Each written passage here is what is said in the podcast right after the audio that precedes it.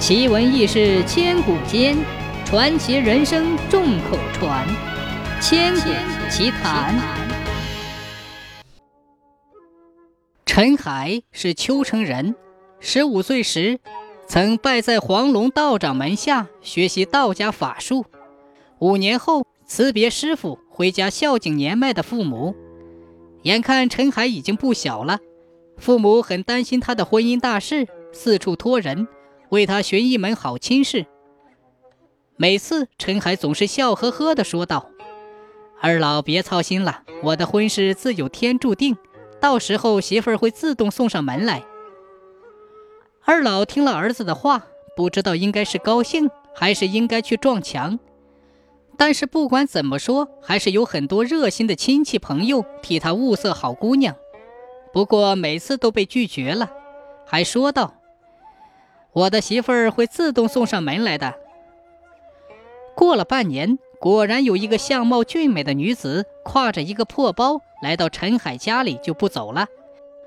陈海父母见女孩相貌清秀，言谈清雅，心里十分满意。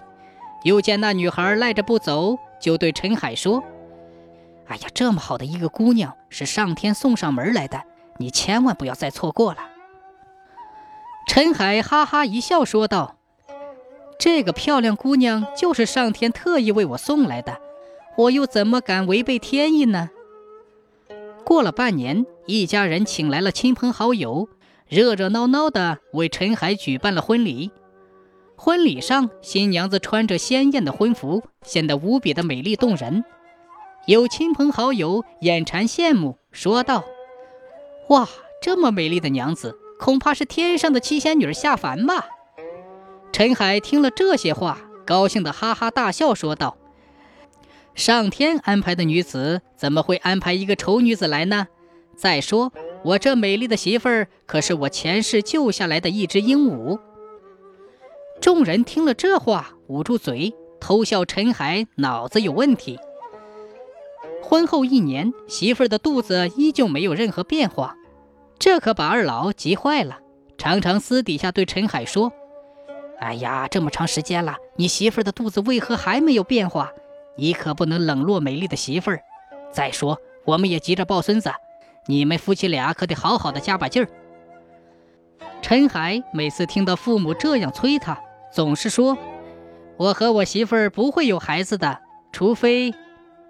二老问道：“除非什么呀？你说清楚。”陈海说道：“除非折我的寿命，方可换得一子，要不然我这一辈子恐怕与儿女无缘。”二老也没把陈海的话当成一回事儿。又过了两年，妻子的肚子依旧没有变化。这下不但父母着急，就连亲朋好友也开始议论起来。大致分两种：一种认为陈海无生育能力，另一种认为。陈海学了法术，不近女色。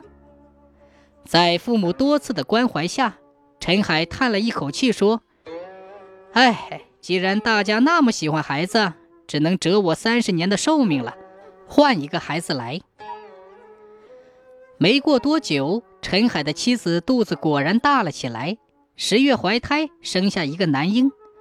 二老看着白白胖胖的大孙子，高兴得合不拢嘴儿。又过了几年，一天晚上，陈海对家里人说：“再过半月，我就会死去，到时候你们不要为我伤心。”一家人听了陈海这话，不知道该说什么好。晚上，陈海在一块木板上弯弯拐拐地写了两行奇怪的字，交给妻子说：“我死后三个月，家中的二老也会相继死去。”你不要为我们伤心，这一切都是天注定。一年后会有严重的蝗灾，蝗虫会把庄稼、树木、花草全吃光，粮食价格飞涨。但是你一定要记住，就算有天大的困难，也不能把宅院卖掉。两年后的春天，会有一个算命的人来到这里，他姓李，这人欠我很多钱，你就用这块木板向他讨债。千万别违背了我的话。半月后，陈海果然死去。三个月后，二老伤心过度，也相继仙逝。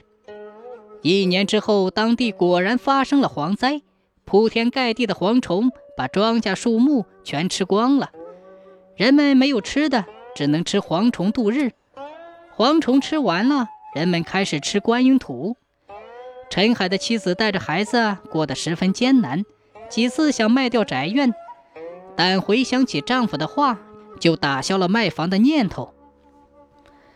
第二年开春，果然有一个姓李的先生来到村里替人卜卦算命。陈海的妻子就拿着木板来到算命先生面前，递给他，并向他讨债。算命先生拿着这块木板，不明白是怎么一回事，说道：“我从来不欠人家的钱，这究竟是怎么一回事啊？”陈海的妻子说道。我丈夫陈海临死的时候，亲手写下这块木板，他吩咐过让我这样做。算命先生沉思着，想了很长时间，才明白了，于是叫陈海的妻子拿着龟甲算了一卦。卦站好以后，算命先生拍手赞叹说：“好啊，该死的陈海，自己一身本事却不外露，非要留下个躯壳羽化登仙。”你呀，与我也算是同道中人，了不起呀！说完，就告诉陈海的妻子：“我不欠他黄金，你贤能的丈夫自己就有黄金。他知道他死后你们会遭遇短暂的困难，所以他藏起了黄金，等待太平。他知道我精通战术，所以写了这块木板来达成他的心愿。一坛黄金，他用黄布封好，埋在堂屋的东头。”离墙壁五尺，深挖三尺，就可以得到黄金。陈海的妻子回去挖掘，果然挖出一坛黄金，一切跟算命先生说的一模一样。从此，妻子带着孩子过上了富裕的生活。五年后的一天，妻子到山中道观上香，回来的路上，远远的看见几个人簇拥着一顶轿子走来，走近一看。轿子里坐着竟是自己的丈夫陈海，妻子不敢相信自己的眼睛，几次想呼喊，却又怕认错人。忽然，轿子停下来，陈海笑着走出来。